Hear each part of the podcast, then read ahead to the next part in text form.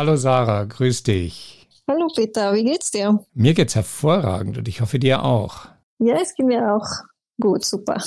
Perfekt. Wir starten in den zweiten Teil von einem Schwerpunktthema. Da geht es um Afghanistan und das aus gutem Grund. Wir haben keine Ahnung, ob in Kürze möglicherweise die Taliban wieder die Macht übernehmen und was das dann konkret bedeutet für die Menschen dort, die ja sowieso immer von Krieg oder Bürgerkrieg bedroht sind. Ja, genau. In der letzten Episode haben wir uns um Menschen gekümmert, die nach Afghanistan abgeschoben wurden. Und ähm, da hast du mit jemandem geredet, ähm, der in Kabul lebt und der Künstler ist und der, wenn die Taliban draufkommen, dass er Künstler ist, äh, dann ist sein Leben bedroht. Also das ist eine ziemlich traurige Geschichte. Was denkst du, wenn du an diese Geschichte denkst und an die Tatsache, dass du selber ja auch aus Afghanistan stammst? Wie geht's dir damit? Äh, das ist sehr traurig, dass äh, in Österreich äh, äh, vor allem Jugendliche werden abgeschoben. Das ist natürlich sehr traurig und äh, ich kann mich als eine Afghanin selber nicht vorstellen, dass ich zurückkehre äh, nach Afghanistan. Ähm, also es wird dasselbe Situation wie Ali Rahimi für mich auch sein, da ich auch als eine Journalistin hier gearbeitet habe, obwohl ich das Wunsch von Anfang an gehabt habe, aber ich konnte einfach nicht, ich habe den Mut nicht in Afghanistan gehabt und äh, wenn man in äh, ein europäisches Land ist, so wie Ali Rahimi und äh, macht, was er will, dann kann er äh, das nicht weitermachen. Also in Afghanistan kann man das nicht äh, weitermachen. Und äh, Ali Rahimi hat das Mut gehabt und hat eine Galerie in Afghanistan äh, gehabt und hat dort gearbeitet. Aber natürlich, äh, Taliban werden äh, solche Menschen, Künstlerinnen, Journalistinnen und ja, jeder, der aktiv ist äh, in Gesellschaft ähm, und vor allem im Bereich Kunst und Medien. Sie werden diese Leute nicht in Ruhe lassen und vor allem, wenn sie aus einem europäischen Land zurückkehren. Und du hast jeden Grund der Welt gehabt, mit deiner Familie von dort zu fliehen, weil du dich engagiert hast, weil du den Mund aufgemacht hast, weil du mutig warst. Heute wollen wir den Schwerpunkt fortsetzen mit einem Blick auf die Situation der Frauen. Und da geht es nicht nur um die Gefährdungen durch Krieg oder Bürgerkrieg, sondern auch durch kulturelle Besonderheiten im Land. Und du hast mit Frauen gesprochen, die schildern, wie es ihnen vor Ort gegangen ist. Und es geht um Frauen, die es nach Europa geschafft haben und deren Probleme aber, nur weil sie hier sind, trotzdem nicht zu Ende sind. Ein sehr wichtiger Punkt ist äh, geschiedene Frauen äh, in afghanischen Gesellschaft, äh, selbst in Europa auch. Äh, die Frauen werden nicht akzeptiert. Das ist äh, das erste Thema. Die äh, zweite wäre dann die äh, also alleinreisende Männer, also afghanische Männer, äh, warum sie alleine reisen und äh, oft äh, äh, trotz Möglichkeit äh, wollen sie nicht äh, die Frau und Familie hierher holen. Was ich selber erfahren habe oder gesehen habe und auch von dieses Interview äh, kann ich sagen, dass Männer haben oft Angst, dass ihre Frauen sich der Rechte der Frauen bewusst werden und diese Rechte in Europa erreichen. De deshalb äh, reisen sie lieber alleine als mit Frauen. Also manchmal gibt diese Möglichkeit nicht, dass sie mit Frauen Familie äh, und äh, Kinder äh, reisen. Das ist selbstverständlich. Aber trotz Möglichkeit, äh, viele von afghanischen Männern wollen einfach nicht, nicht, dass ihre Frauen nach Europa mitreisen. Das heißt, sie finden es besser, alleine zu reisen, also diese, diese gefährliche Fluchtreise auf sich zu nehmen und dann hier hoffentlich anzukommen und Geld zu verdienen und das nach Hause zu schicken, weil dann wissen sie, ihre Frau ist ihre Frau und sie ist zu Hause, wo sie sein soll. Ja, genau. Und sie werden wahrscheinlich in zehn Jahren einmal äh, der Familie besuchen, äh, was für mich äh, persönlich, das ist keine ähm, Zusammenleben der Familie oder äh, also wenn ich mich vorstelle als eine Frau, dass ich warte, dass mein Mann äh, an mich Geld schickt und äh, ja einmal im zehn Jahr zu Hause kommt, das ist kein Leben und der afghanische Frauen sollen das ganze Thema äh, also bewusst sein. Ich denke nicht, dass sie es wissen. Es gibt ja auch Frauen, die flüchten, entweder mit ihren Männern oder alleine und die dann in Europa ankommen und Teil der afghanischen Community in den europäischen Aufnahmeländern sind. Und dort ziehen sich die Probleme dann aber von Afghanistan direkt hier weiter für sie. Mhm, ja, also äh, sie haben immer Angst, dass sie diese äh, Kultur nicht äh, äh, irgendwo verlieren und sie wollen es behalten. Also ich sage jetzt nicht, dass äh, alle unsere Kultur, also was, was, äh, was auch immer in unserer Kultur gibt, alles ist schlecht. Aber äh, wir haben sehr viele Probleme, Unterdrückung und äh, also äh, Frauen haben es, haben diese Probleme und sie wollen es weiterhin hier auch behalten ähm, unter der Name von Religion. Und äh, so wie unsere dritte Interviewpartner sagt, äh, dass äh, es ist keine Religion, sondern nur Tradition und Kultur äh, und wir sollen die die zwei einfach voneinander trennen. Kultur und Religion haben miteinander wenig zu tun. Also ich werde sagen, gar nicht zu tun. Und deswegen äh, hier, also trotz jahreslanges äh, Leben in Europa, in Österreich, äh, haben die, also werden Mädchen aus Grunde wie Kultur, Würde, Schande und Religion viele Rechte entzogen. Wenn ich mir die Interviews vor Augen führe, da gibt es ein Wort, das mir immer wieder aufgefallen ist, und zwar in allen drei Interviews und das ist das Wort aushalten. Das heißt, die Frauen, mit denen du geredet hast, die haben sich von Abhängigkeiten gelöst, die sind ihren eigenen Weg gegangen. Aber wenn sie über andere Frauen in dieser Situation aus kultureller Unterdrückung und Rechtlosigkeit reden, dann reden sie immer davon, dass es um das Aushalten geht. Was hat es mit diesem Aushalten auf sich?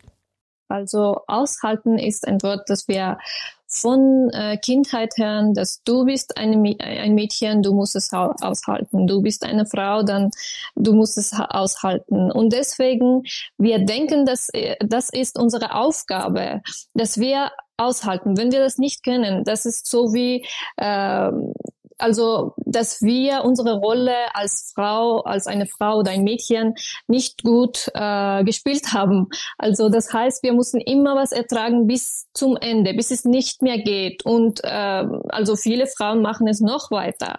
Also das ist sehr schlimm. Sie haben Depression, sie haben viele Probleme. Also sie sind einfach nicht glücklich äh, und sie sind auch nicht gesund. Ähm, aber sie tragen es noch immer aus, weiter und weiter. Aber wenn jemand, da, äh, also ihre Stimme, wenn eine Frau ihre Stimme erhebt, dann das heißt automatisch, dass du bist eine schlechte Frau, äh, weil wenn, also äh, einerseits muss die Identität von Frau äh, äh, versteckt bleiben und andererseits muss niemand äh, der Stimme hören. Und äh, Stimme hören heißt, äh, das ist so wie ein, äh, ein Satz, das wir auf, auf Persisch sagen, aber wenn ich das auf Deutsch äh, besser erklären äh, könnte, dann wäre es, ich soll nicht über meine Probleme mit meinem Mann oder über meine Familie, was, was alles ge geht, äh, ich muss darüber nicht sprechen. Auch nicht einmal äh, drinnen in Familie. Ich muss einfach aushalten, egal um was es geht, die Frau muss aushalten. Aber Männer können schreien, können streiten, können schlagen, alles. Äh, also das heißt, das Wort aushalten ist verbunden mit äh, weiblich zu sein. Deswegen, sie denken, ah, ich habe es nicht ausgehalten, deswegen jetzt bin ich äh, eine schlechte Frau. Das ist eine Gedanke, dass viele Frauen haben und denken, na ja, was denken die anderen jetzt über uns. Äh, und deswegen hört man das oft, äh, diese äh, Wort aushalten und jetzt habe ich auch sehr oft das gesagt, weil wenn äh, irgendjemand von Kindheit irgendwas hört, dann hat das im Kopf, bis äh, man alt ist. Und deswegen, wir hören immer aushalten, aushalten, aushalten. Mhm, mhm. Sag's uns auf Persisch auch noch. و ما من حیث یک زن همیشه گفته شده که ما باید تحمل کنیم ما باید صدای خود را بلند نکنیم تا یک دختر یا زن با افت و یا به اصطلاح عام پدر کده باشیم. در حالی که ای هیچ معنای نباید داشته باشه بر ما زنها ما باید صدای خود را بلند کنیم ما باید به پای خود بیستیم و ما باید یک تغییری در ای جامعه بیاریم. Ich glaube, das ist schon jetzt klarer. ja, und ich verstehe genau, was du mir gerade gesagt hast. ja, du hast eh davor die Übersetzung auf Deutsch gehört. Genau, genau, deswegen habe ich ja jedes Wort verstanden. Super.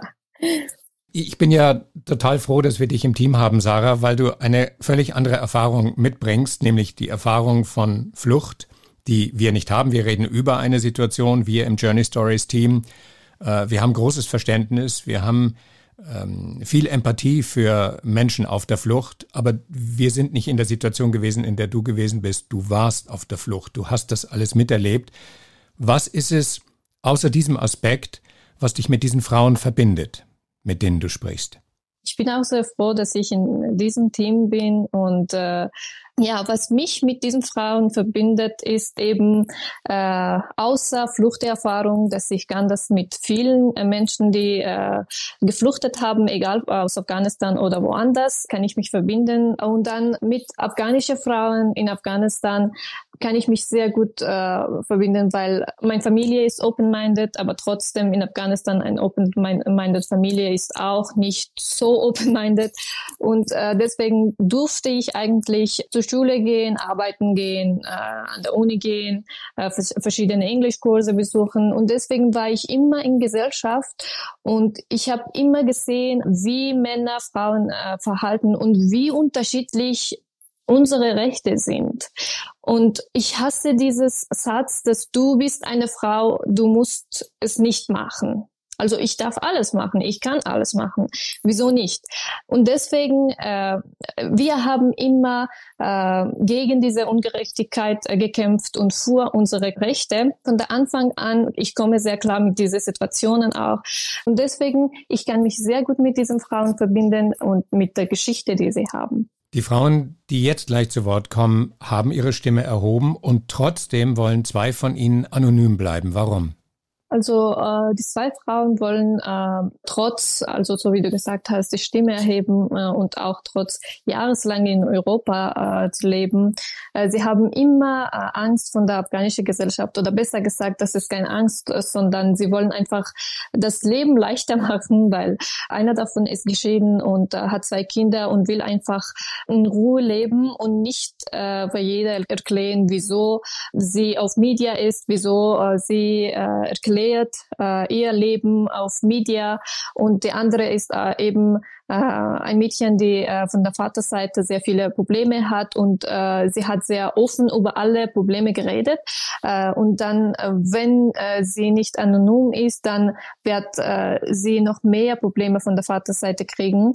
Und das wird auch natürlich äh, sehr effektiv sein, auch über Familie, über Mama. Und deswegen, äh, sie, also ich denke, dass afghanische Gesellschaft auch in Europa brauchen jetzt mehr äh, Zeit, äh, das Ganze zu akzeptieren, dass äh, wenn wir unsere Meinung äußern, das ist unsere Meinung, das muss einfach respektiert werden und nicht problematisch für uns. Und deswegen denke ich, dass diese Interviews sind äh, sehr wichtig, äh, auch für afghanische Frauen und auch für anderen, und dass sie einfach, also die afghanischen Frauen sollen bewusst sein, äh, was in dieser Gesellschaft äh, jetzt gerade geht. Also die sind sehr wichtig, ja. Okay, und damit die Gespräche ein bisschen Zeit und Raum haben, um sich zu entfalten, wollen wir sie nicht alle in eine Episode reinpacken. Deswegen beginnen wir jetzt mit dem ersten Gespräch. Das ist die Frau, die sich hat scheiden lassen und nun in Wien lebt. Und in der nächsten Episode, nächste Woche, folgen die beiden weiteren Gespräche. Damit geht's los und äh, schön, dass du bei uns dabei bist. Danke dir, Peter, und bis zum nächsten Episode.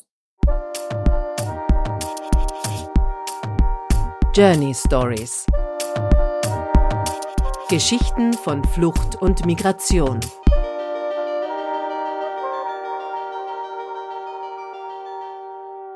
Du hast bald deine B2-Prüfung. Äh, du hast davor sehr gekämpft, dass du in einer Wohnung in Ruhe mit deinen Kindern äh, leben kann oder wohnen kann weil, wie ich weiß, du hast äh, am Anfang, wenn du in, im Kampf warst, hast du finanzielle Probleme gehabt und du hast mal äh, darüber auch nachgedacht, dass du deine Kinder bei ihrem Vater lassen soll, aber du konntest das nicht. Stimmt das?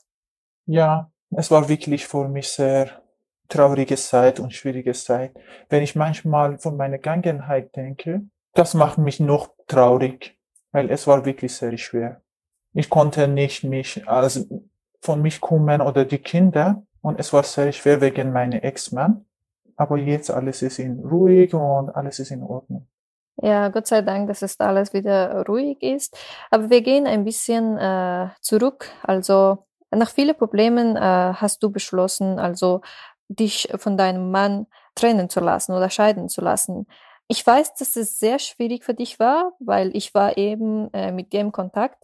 Aber ich will wissen, dass diese Entscheidung zu treffen, wieso hat es dir so viele äh, Jahre äh, gedauert? Und außer deine Kinder, welche Hindernisse haben dich dazu gebracht, dass du die Probleme ertragen soll, äh, sollst? Wie war das für dich? Wie du weißt und gesagt hast, es war wirklich für mich sehr schwer.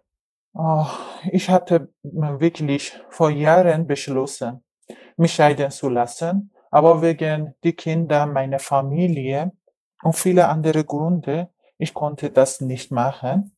Und viele Frauen und viele andere Leute haben mir schlecht behandelt. Sie haben oft mit mir geredet und sie haben mir gesagt, du bist eine Frau, du musst es aus, äh, aushalten.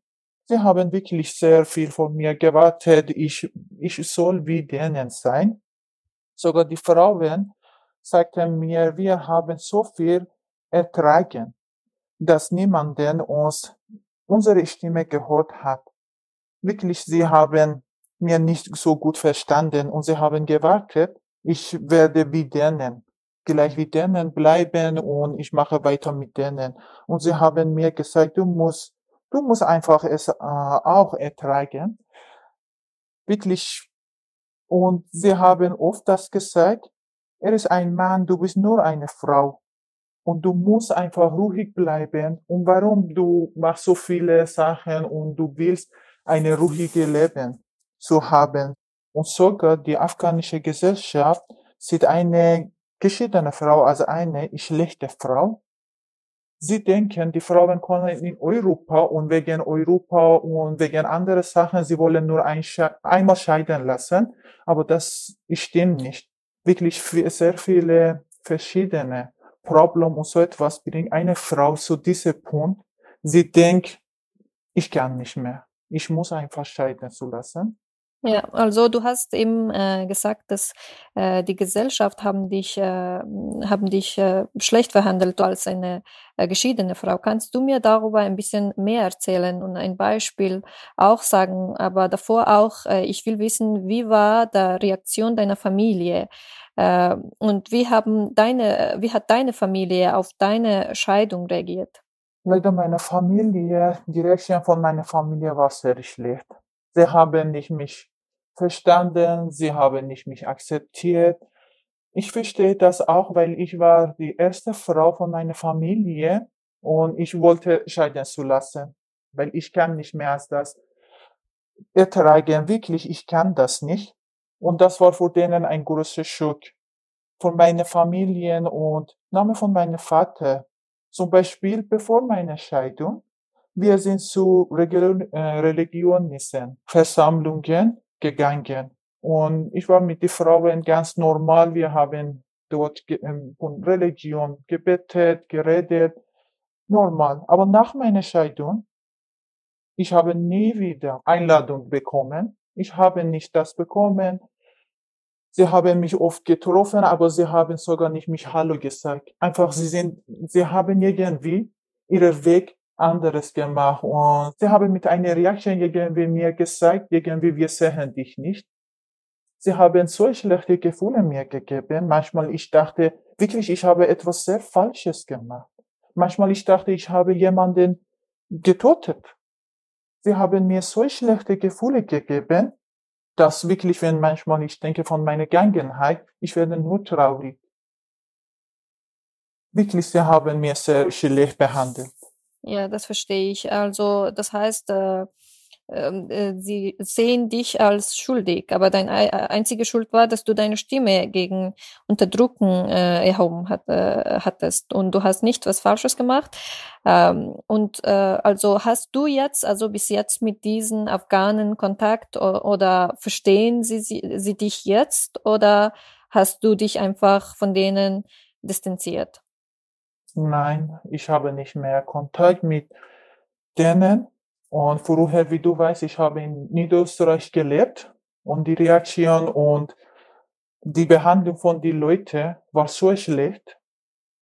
Und seit jetzt fast zwei Jahre, ich lebe in Wien und ich habe mich nur konzentriert für meine Leben, für meine Kinder.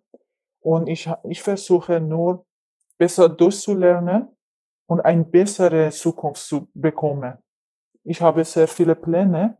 Ich würde gerne nach dem DSB2 ein paar Sachen erledigen und eine gute Ausbildung oder äh, Lehre, Lehre machen. Aber ich habe nicht mehr Kontakt, weil sie haben nicht mich akzeptiert. Also das heißt in klare Worte, dass äh, die afghanische Gesellschaft, egal in Afghanistan oder in äh, europäische äh, Länder, sie akzeptieren eine afghanische Frau ganz klar nicht.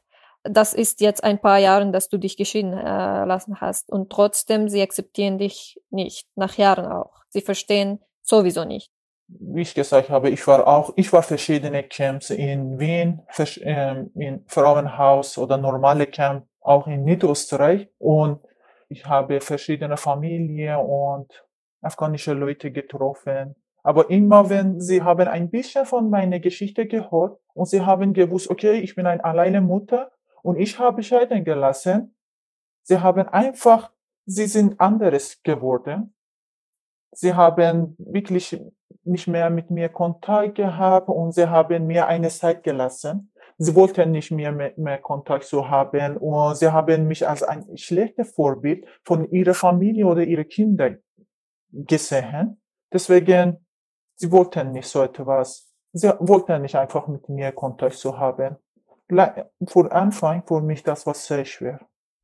Verstehen und ich war auch alleine, das war für mich sehr schwer. Aber langsam, ich habe langsam in diesen Punkt gekommen. Ich habe denen respektiert, also okay, wenn sie wollen nicht mit mir Kontakt zu haben, ich will auch das nicht. Und ich habe nur mich konzentriert für mein Leben, um besser zu werden. Ja, das ist das beste Entscheidung, dass du getroffen hast. Ähm, also äh, du hast einmal erwähnt Frauenhaus, oder? Und wie ich weiß, als eine ähm, Afghanin, das Frauenhaus ist auch ein, äh, hat einen sehr schlechten Namen äh, zwischen oder unter Afghanen. Äh, hat, äh, hattest du da auch ein Problem, dass du, äh, also deine Eltern sind auch da, damals haben sie dich auch nicht, äh, nicht akzeptiert, aber dann du warst nicht zu, zu, dein, zu deinem Mann, sondern in einem Frauenhaus. War das problematisch für dich? Solltest du auch da hundertmal erklären, äh, warum du dort bist? Äh, oder da, das hat, da, da hattest du kein Problem. Wie war das? Natürlich, das war auch eine schwere Zeit und meine Familie hat dann auch sehr viel Problem. Ich weiß nicht, wie kann ich das beschreiben, aber wenn ich manchmal an das denke, das bringt mich zu weinen weil manchmal ich kann nicht meine Familie oder meine Freunde, mein, alle, ich kann nicht einfach verstehen, warum es war vor denen so schwer, wenn sie sehen, eine Frau, wirklich, sie hat so viel Problem und sie will nicht so weiter, so schlecht leben. Sie braucht nur ihre Freiheit. Im Frauenhaus, als ich im Frauenhaus war, ich habe verschiedene Frauen dort gesehen, aber ich habe nicht afghanische Frauen gesehen. Ich kann sagen, ich war einzige Frau, äh, afghanische Frau dort. Und die anderen Leute, manchmal sie haben mich gefragt, okay, wo lebst du oder so etwas? Und ich habe, vor Anfang, ich war auch sehr einfach und habe gesagt, ich, ich lebe in Frauenhaus. Und sofort, sie haben andere Reaktionen gehabt. Sie haben mich andere gesehen, mit anderen Augen und sie haben mich böse gesehen. Das war wirklich nicht gut und traurig. Lange Zeit, ich habe auch nicht Kontakt mit meiner Familie gehabt. Sie haben nicht das verstanden und es hat wirklich lange gedauert, bis sie haben langsam das verstanden. Ja, also äh, du hast gesagt, du warst die einzige Frau, äh, in, in äh, diese Frauenhaus. Äh, was denkst du, was ist der Grund, dass die äh, Leute oder die Frauen, die afghanische Frauen haben äh, am meisten Problem, aber sie vertrauen sich nicht in solche Frauenhäuser zu gehen und Hilfe zu holen. Was ist der Grund? Was denkst du? Ich denke persönlich, die große Grund von, das ist Kultur von afghanischen Leuten. Eins. Und Gesellschaft und sie, ich denke, sie haben große Angst von Reaktion von der Familie. Und sie sehen von Gelegenheit, die andere Frauen, Großeltern oder Mutter, sie haben alle so schwere Leben gehabt, aber sie haben nichts gesagt, einfach sie sind ruhig geblieben. Und sie denken, sie müssen das weitermachen. Und sie wirklich, sie sind arm. Mhm. Ja, verstehe. Äh, also äh, du, du äh, hast mir erzählt, dass du warst unter Druck. Was meinst du genau mit dieser Unterdrückung? Weil hier in Europa darf kein Mann die Frau, also eine Frau schlagen. War diese Unterdrückung nur, dass dein Mann dich nicht erlaubt hat, dass du alles machst, was du willst? Oder war da auch also Schlagen und noch etwas? Und äh, wie hat er mit deinen Kindern äh, sich verhalten? War er ein gutes, also er war kein guter Mann? War er ein guter Vater oder nicht? Leider, er war nicht, für beide, er war nicht so gut. Er hatte Problem, psychologische Problem, psychische Problem. Und nach langer Zeit, wir, sie haben das verstanden. Ich habe von Anfang das gewusst, aber ich hatte keine Beweise. Nach einer Zeit, die äh, Leute von Incam, sie haben auch das verstanden, weil er hat oft die Kinder geschlagen, er hat eine sehr schlechte Behandlung, mich schlecht behandelt und wir haben sehr viel diskutiert und langsam die anderen Leute auch, auch sie haben das gesehen. Aber er hat dich nicht geschlagen, Incam. Ich spielt گفتش دو تا قسم و بهتر است که مثلا کدام ترمش هم میایم من دوست ندارم اولو تا این کپا رو بشنوم درست است؟ Ach so, okay. Also passt, ja. Äh, ihre Kinder ist zu Hause und sie will nicht darüber jetzt gerade reden, weil äh, sie will nicht, dass äh, ihre Kinder jetzt das Ganze hören. Und äh, ja, ich, ich bin wirklich, wirklich stolz auf dich. Gott sei Dank, dass du jetzt äh, alles geschafft hast. Viele denken, dass äh, jetzt Frauen hier haben ihre Freiheit, aber sie sind noch immer verbunden mit kulturelle und andere Probleme, dass sie haben äh, und deswegen äh, sie halten sich zurück. Aber du bist ein Vorbild, du bist ein wirklich guter Vorbild für alle Frauen und für afghanische Frauen und auch äh, die jüngere äh, Mädchen. Die, sie müssen wissen, dass sie sollen auf ihre eigenen Beine stehen und sie sollen äh, ihre Rechte bekommen. Ich danke dir auch und das wäre auch mein Wunsch. Ein Tag kommt und die afghanische Frauen, sie weißen, sie weißen über sich selbst und sie bekommen diese Freiheit. Das wäre auch mein Wunsch.